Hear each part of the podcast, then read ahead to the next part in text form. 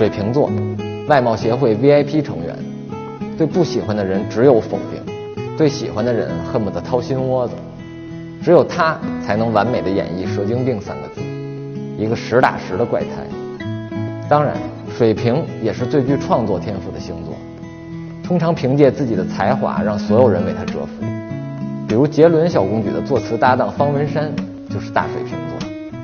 水瓶座的脑洞大到难填，作为全宇宙最特立独行的星座，他随时随地都能把自己带入一种奇思妙想的幻想中，分分钟从日常生活能讲到宇宙奥秘。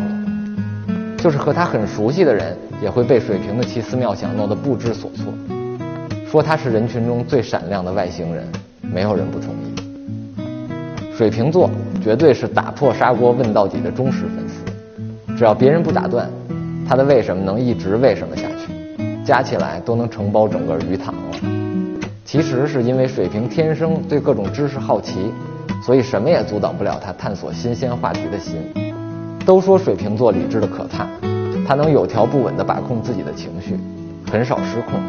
他认为没有结果的感情会选择自动离开，而且不给任何理由。其实你和他熟悉之后，就会发现，理智那是表象。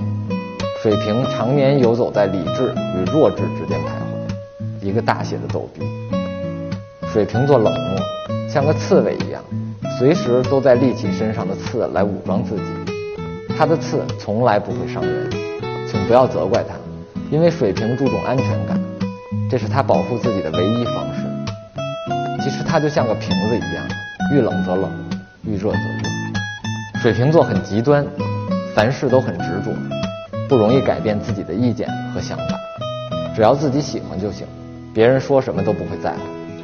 因为水瓶喜欢自由，不喜欢被束缚，所以容易摒弃原来的传统。坚持自己的理念。水瓶座喜欢逃避现实，面对自己不喜欢的人和事物，都选择一种逃避的状态。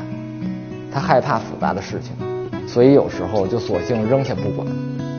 不过水瓶座一旦认定的被他喜欢的，他都会迎面而上，全心全意的付出。讲真，水瓶就是一个身在地球心在外星的奇葩星座，特别自恋，自恋到什么程度？绝大多数水瓶一定会说：“如果有下辈子，我一定还做水瓶座。”